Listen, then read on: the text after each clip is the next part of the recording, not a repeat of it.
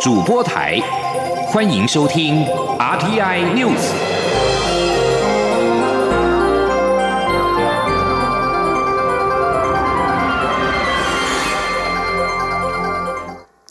各位好，我是主播王玉伟，欢迎收听这节央广主播台提供给您的 RTI News。今天是二零二零年十一月十九号，新闻首先带您关注。中天新闻台十八号遭到国家通讯传播委员会 NCC 驳回续照申请，成为台湾第一家被政府撤销执照的有线电视新闻台。预计十二月十一号执照到期之后就得谢幕，跟观众说再见。面对这一项不予续照的重大决议，NCC 主委陈耀祥压力相当大，但是仍然亲上火线，表明自己跟人民报告向历史负责，并且向媒体财团宣。宣誓要尊重新闻专业。前天央广记者吴丽君的采访报道。NCC 委员会十八号针对中天新闻台做出史无前例的不续照决议，理由包括自二零一八年到今年六月间违规记录达二十五件，民众申诉案件在二零一六年大选期间高达一千六百九十一件，二零一九年也多达九百六十二件，分居当年 NCC 受理电视申诉案的三分之一，加上中天二零一四年。换照时允诺的付付款形同虚设，因此这次中天再度对 NCC 做出的承诺已无法获得委员信任。尽管做出这项重大决议，NCC 必须顶着深大的压力，但 NCC 主委陈耀祥仍秉持向历史负责的态度，亲上火线说明。他说：“我今天会来亲自主持这个记者会，就是抱着跟人民报告、向人民负责、向历史负责的心态来的。”陈耀祥指出，NCC 做出史上第一次换照不过的案子，证明换照绝对不只是刑事审查，而是定期换照制。他也向购买媒体的大老板喊话，要尊重新闻专业。陈耀祥说：“换照呢是有他。”意义的，我们一直在讲新闻自由。其实新闻自由里面还包括对新闻专业自主的保护，还有对公共责任的课予。所以透过这个案子，我们可以看到中天内部的这些新闻从业人员的新闻自由，内部的新闻自由是受到侵害的。而基本上来讲，这个也是告诉所有财团，一个大老板要买媒体，在经营过程里面，你还是得尊重这个新闻专业自主，必须跟新闻呢保持一定适当的距离。陈耀祥也表示，在在十二月十一号，中天新闻台执照届期后，中天新闻就得从频道五十二消失。虽然中天后续仍可循行政诉讼寻求救济，不过 NCC 尊重当事人的权利，也相信这项决议可受各界公平，可受法院审查。至于频道五十二空出来后由谁补上，则由系统业者决定。但是陈耀。祥也向系统业者喊话，希望给公广集团一个机会，提供观众不同的视野。中央广播电台记者吴丽君在台北采访报道。旺中集团董事长蔡衍明在十八号于晚间在脸书发文，批评 NCC 用假标准扼杀中天新闻人的专业，并强调会捍卫中天新闻人的尊严。他批评中天遭到撤照，完全就是政治操弄。NCC 利用国安中资为由，截截图借题发挥，借机侮辱中天新闻人的能力，但这其实是政治问题。他强调自己绝对不会害。不会放弃捍卫中天新闻人的尊严。NCC 主委陈耀祥抛出可由公广集团进驻五十二台的个人建议。据了解，多名公事董事也有类似的想法。正好第六届公事董事会今天将召开例行会议，已经有董事表示会提出临时提案交换意见，不排除提出立场与建言。请听央广记者江昭伦的采访报道。NCC 十八号召开委员会议，会中七位委员一致决定对中天电视台做出不予换照的处分。这也意味中天新闻台将移出五十二频道。但未来谁能入主，外界传闻相当多。NCC 主委陈耀祥则抛出个人意见，认为可由公广集团取代。对此，几位现任公司董事也都有类似的想法。公司董事冯小飞指出，包括董事邱佳怡在内的部分董事都认为，可以由华视代表公广集团进驻五十二频道。十九号公司董事会例行会议上，将会提出临时提案，大家交换意见讨论。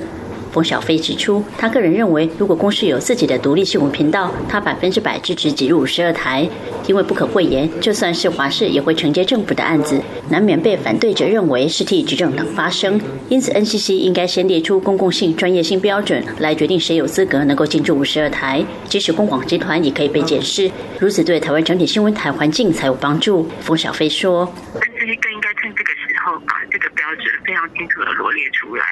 然后让最有公共性的、最有公共价值的的新闻台能够上到这里来，我觉得这个可能会是一个很好的事情。然后，胜利如果他是可以借此树立一个游戏规则的典范，就是以后谁如果恶搞公共价值，你的新闻台就要被排后，这样或者会被撤台。我觉得这个会对整体全部的新闻台都有很大的督促效应。担任过第六届公司董事并获选第七届公司董事的徐瑞希透露，中天换照争议发生之初，几位公司董事就曾讨论过由华视新闻资讯台代表公广集团暂时取代中天进驻十频道的可行性。他自己也很赞同。一方面，中天还是有可能重演东森 S 台案例胜诉复播的情况，在未来这段诉讼空窗期间，由公广集团占尽五十二台，可避免目前正经角力诸多传闻，也能够让公广集团有机会呈现一个多元专业新闻频道的样貌，提供民众选择。徐瑞希说：“公广多年来也希望能够成立新闻频道，那正好可以借由这个时候呢，我们是希望能够以华视新闻资讯为主，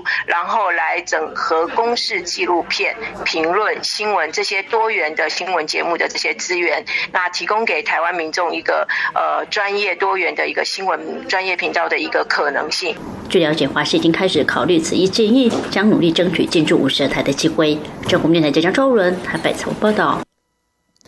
针对中天新闻台换照遭否决，朝野的反应方面，国民党立院党团十八号批评民进党政府与行政院早已拟好剧本，将手伸进独立机关国家通讯传播委员会 NCC，台湾言论自由已死。不过，民进党团则表示尊重独立机关 NCC 所做出的决定，但在野党抨击强害言论自由过于。强害言论自由的批评过于沉重，呼吁在野党不要过度扭曲。前天记者刘玉秋的采访报道。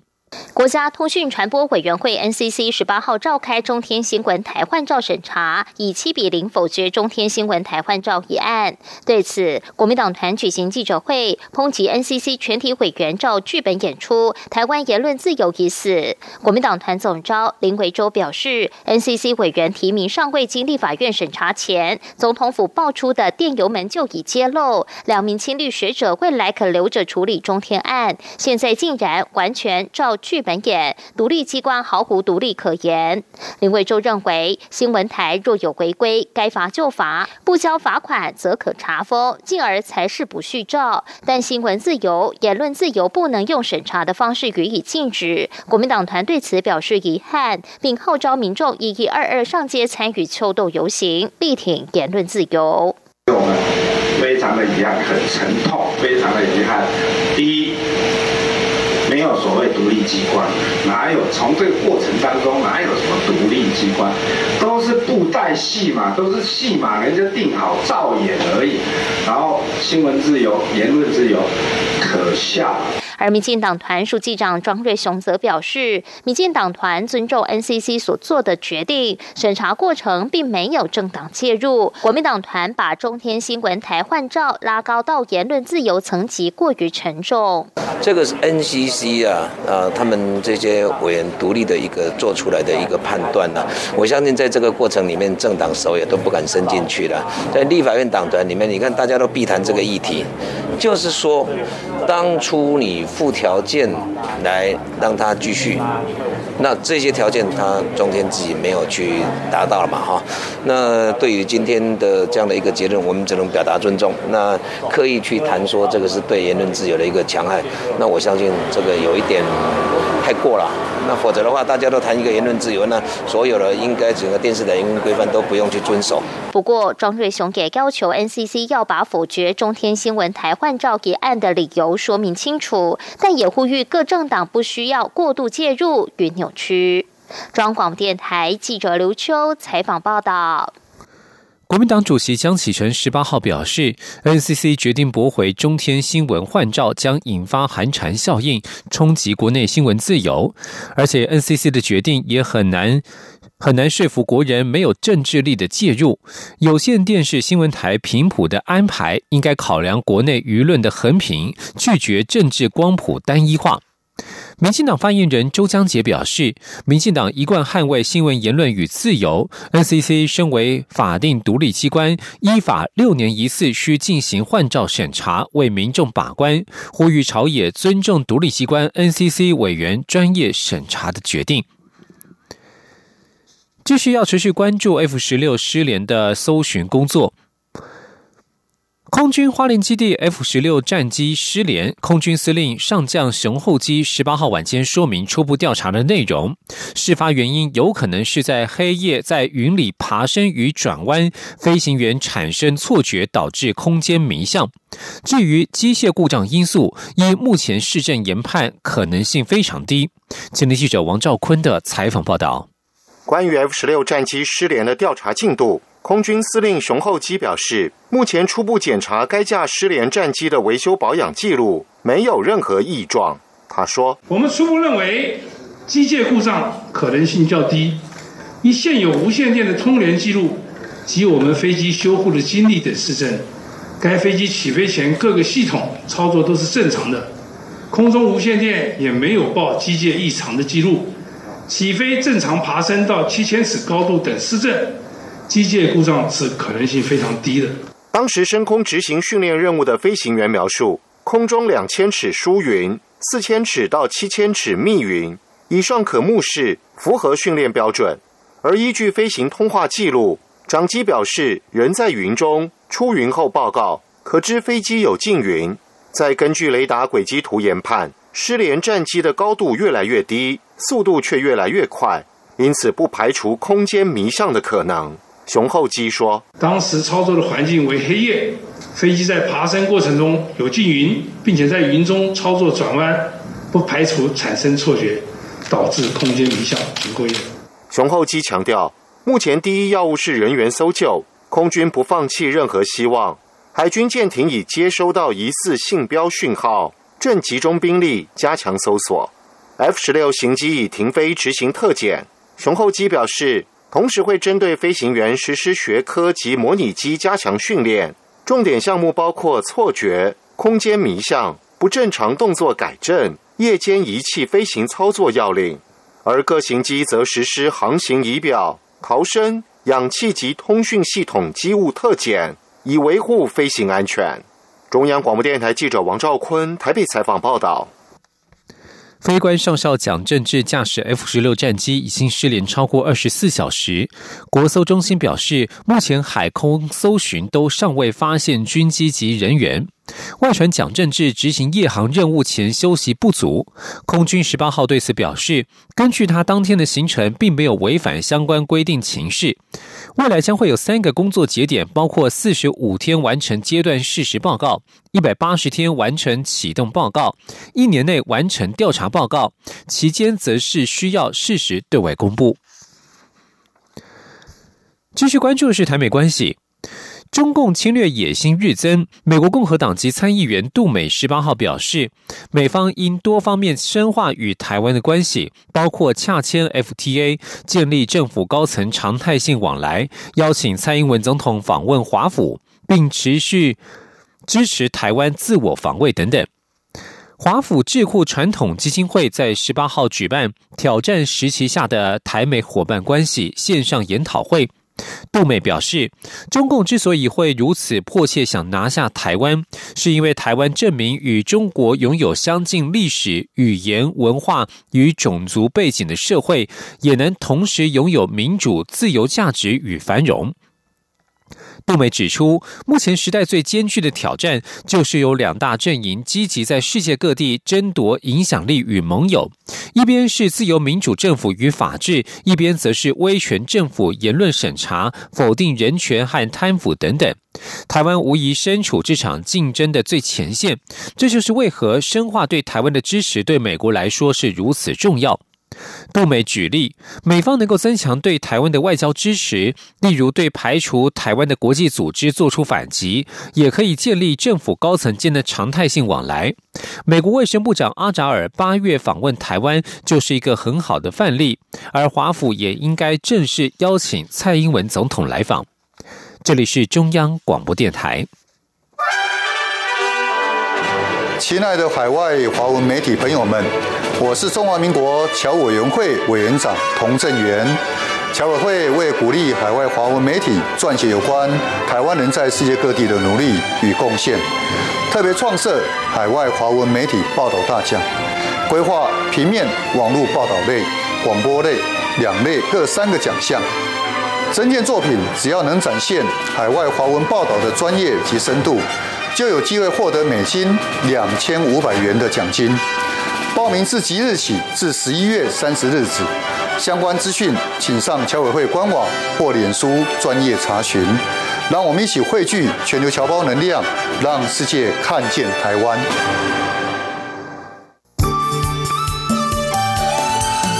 是阳光，像台湾之光穿透世界之窗；是阳光，像神鹰翅膀环绕地球飞翔。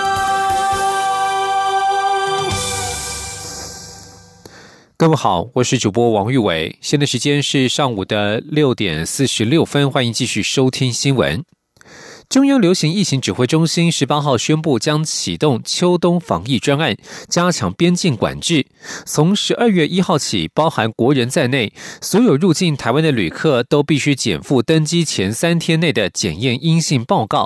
此外，从十二月一号开始，强制民众出入八大类场所必须佩戴口罩，经劝导不听，最高可罚新台币一万五千元。前天央广记者刘品熙的采访报道。全球 COVID-19 疫情持续上升，我国境外移入个案也有增加趋势。为了降低国内社区传播风险，疫情指挥中心指挥官陈时中十八号宣布，秋冬防疫专案包括三大措施。首先，在边境检疫方面，目前只有外籍人士入境才需要减负登机前三天内的检验阴性报告。但是从十二月一号起到明年二月二十八号，入境台湾或是在我国转机的所有旅客，包含国人，不论来台目的，都应该减负登机前三天内阴性报告。如果抵台后被发现报告不实，或是拒绝规避相关检疫措施，将开罚新台币一万到十五万元罚款。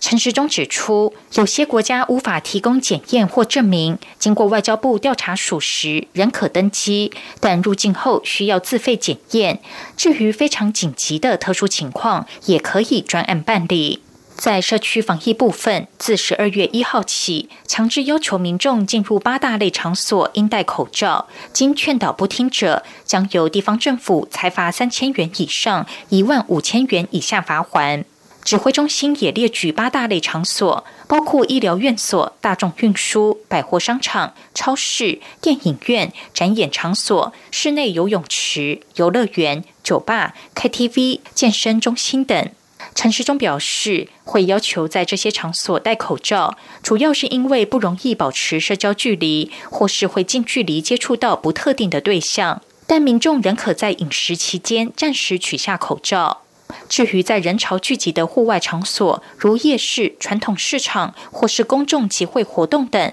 则建议业者管制人数总量，以有效保持社交距离。他强调，台湾防疫不是纯粹靠严刑峻法，而是关怀管制并重。只要有八成的人做到戴口罩，社区环境就会非常好。但有些地方劝导不听，只好开罚。他说。那室内哈，在这样的原则下哈，没有带经劝导不听，我们强制哈罚款。那室外的话哈，我们尽量是哈劝导宣导，大家能够带尽量带。所以室内室外是有它的一个区隔，在室内是会被罚款的哈。那在室外的话，哦就是劝导。那吃东西的时候可以不带。指挥中心发言人庄仁祥补充说明，像是在室内游泳池、健身房、三温暖等场所，因为性质特殊，很难全程戴口罩，所以可以用人数总量管制，或是加大器材间距阴影，等到使用完器材后再戴上口罩即可。至于医疗应变方面，为了加强医院通报裁剪，将依据裁剪通报比例给予奖励，同时也会请地方政府持续督导所辖医疗院所，巩固医疗院所的防疫战线。央广记者刘聘熙在台北的采访报道。COVID-19 疫苗临床试验登记平台十八号突破两万人登记，指挥官陈时中对此表达感谢，但强调已经登记的民众仍保有自由意志，随时可以选择退出或是不参与临床试验，法律保障一步都不会少。另外，为了维护国内防疫安全，从十一月二十号起，印尼籍移工入境之后应接受集中检疫，并暂缓四家印尼外国人力中介公司中介移工来台工作。但移工已经取得入国签证者，则不在此限。近来有另外一项因素影响印尼移工来台湾工作。印尼政府宣布，明年起实施输出印尼移工零付费政策，引发雇主团体不满，呼吁劳动部硬起来，高喊冻结印尼移工来台。尽管台湾环境佳、实值薪资高是台湾的筹码，但随着老年人口越来越多，台湾有本钱拒绝印尼劳工吗？前天记者杨文军的采访报道。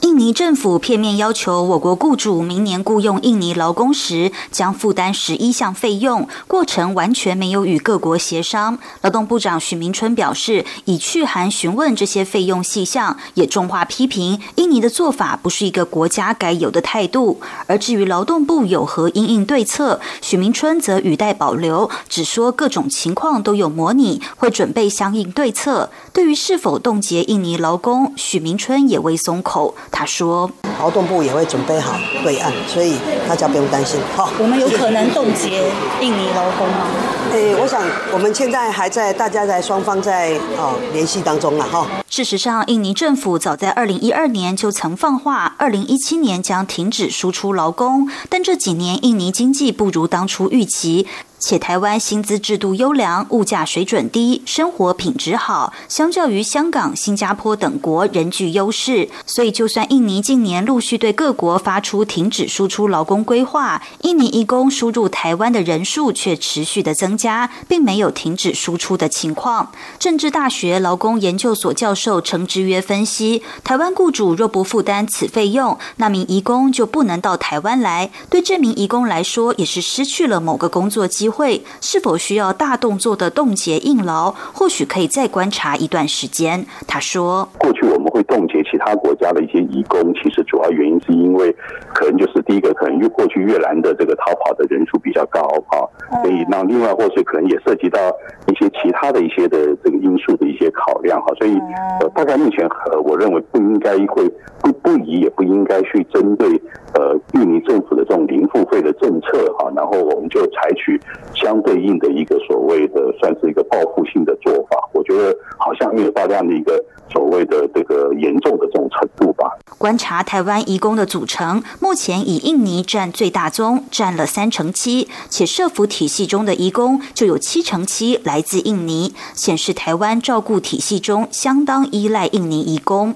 另外，二零二五年台湾就会进入超高龄社会，每五个人当中就有一位是六十五岁以上老人，照顾需求攀升。未来究竟是买方说了算，还是卖方说了算，还有待两国政政府协商出最佳解决之道。中央广播电台记者杨文君台北采访报道。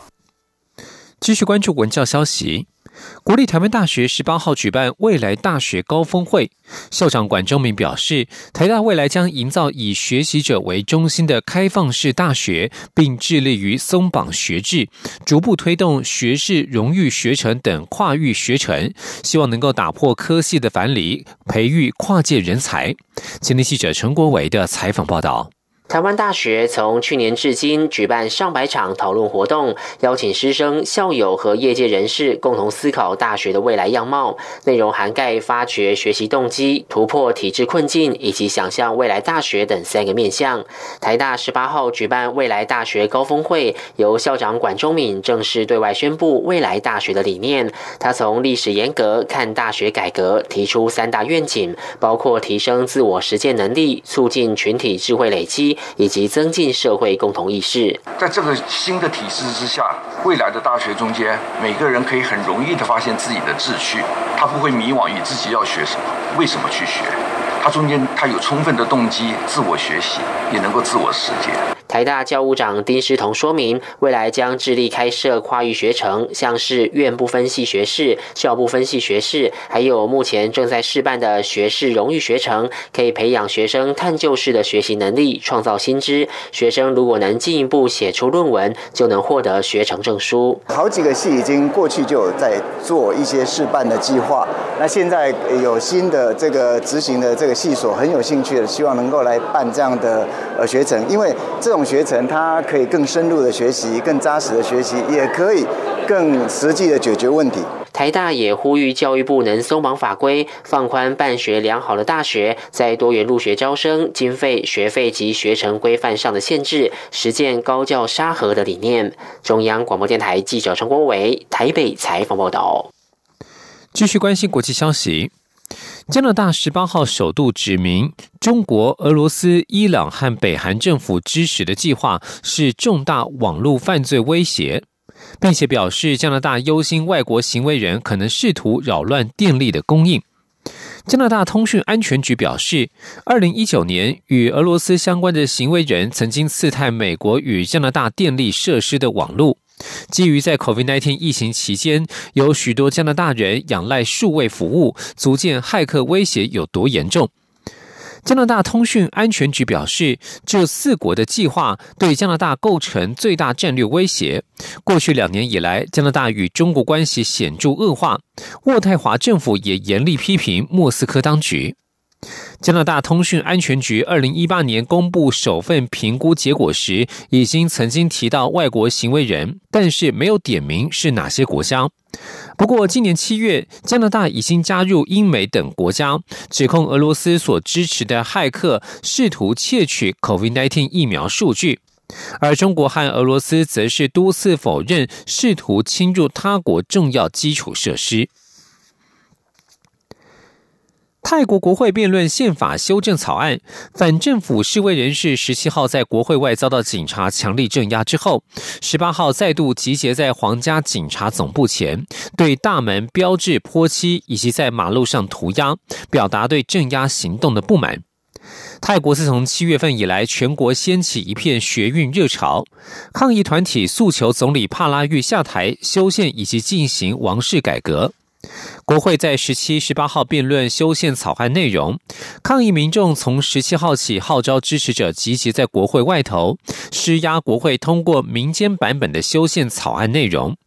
抗议人士十七号遭到警方使用水柱和催泪瓦斯驱离，还与挺王室的黄山军互丢石块和叫嚣。尽管情势升温，抗议团体仍继续号召支持者十八号集结在曼谷闹区市中心，要让王室回归宪法下的管辖。抗议人士游行前前往附近的皇家警察总部，对警察总部大门的标志泼漆，对着警察总部喷水枪以及投掷颜料。部分抗议人士则是在警察总部前的大马路上涂鸦，表达对警察镇压行动的不满。而警方为了避免抗议人士冲入警察总部，部署了大阵仗的警力和水炮车严阵以待。不过，抗议人士只是在警察总部外对警察叫嚣，抗议团体自组的纠察队也不断叫群众冷静。以上新闻由王玉伟编辑播报，这里是中央广播电台台湾之音。二零二零年总统府音乐会将在十一月二十一号星期六下午在高雄卫武营国家艺术文化中心举行。中央广播电台将为您全程转播音乐会的实况。全球各地听友请使用中波一四二二千赫、一五五七千赫、短波九四零零千赫、九七零零千赫、一一八四零千赫、一一九二五千赫。以及一二零二零千赫收听，也欢迎您上央广网站同步收看。央广的网址是 triple w 点 r t i 点 o r g 点 t w。十一月二十一号星期六下午两点到四点，请锁定央广网站以及中短波频率，一起聆听今年的总统府音乐会。